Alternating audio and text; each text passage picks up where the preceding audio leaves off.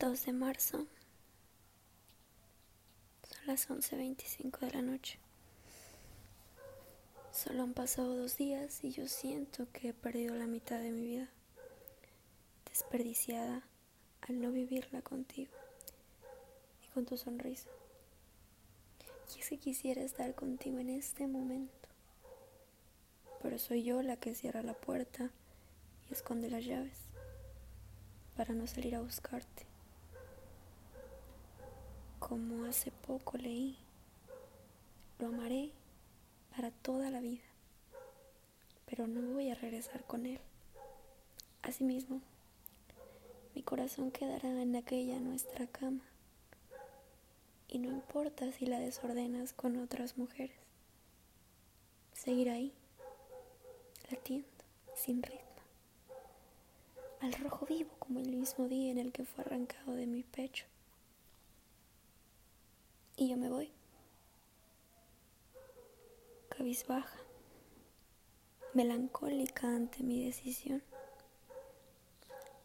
con mucha razón ante mi argumento, pero con los sentimientos hechos pedazos. Me duele la cabeza de llorarte tanto. Y dime cómo le explico a mi subconsciente que ya no eres parte de nuestra vida, al menos no de esta porque continúa siendo el protagonista de mis sueños como si al despertar me esperara tu mensaje de buenos días. Pero no, ya no estará ahí. Y tengo que aceptarlo. Y tengo que aceptarte. Porque ingenuos aquellos que piensan que el amor puede transformar corazones.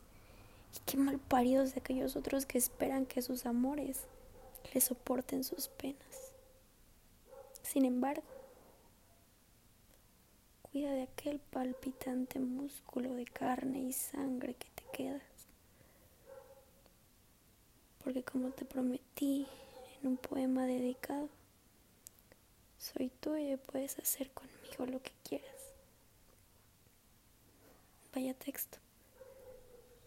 Tomaste cada palabra con profundo dominio antes de terminar, este escrito que será el inicio de cartas sin remitente y con anónimos escuchas. Quiero decirte que le contaré al sol que tú creaste en mi memoria los momentos más felices de mi vida. En la noche los reproduce como videos a cámara lenta las risas y a la luna. Le diré entre llantos que me dejaste los más dolorosos, punzantes y aterradores momentos que he tenido en mi vida. Cada pelea,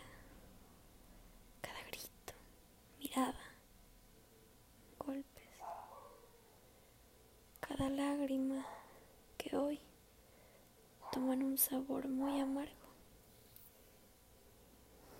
Cuídate bien, amor de mi vida. Y cuídate tanto como hubiese querido cuidarte yo.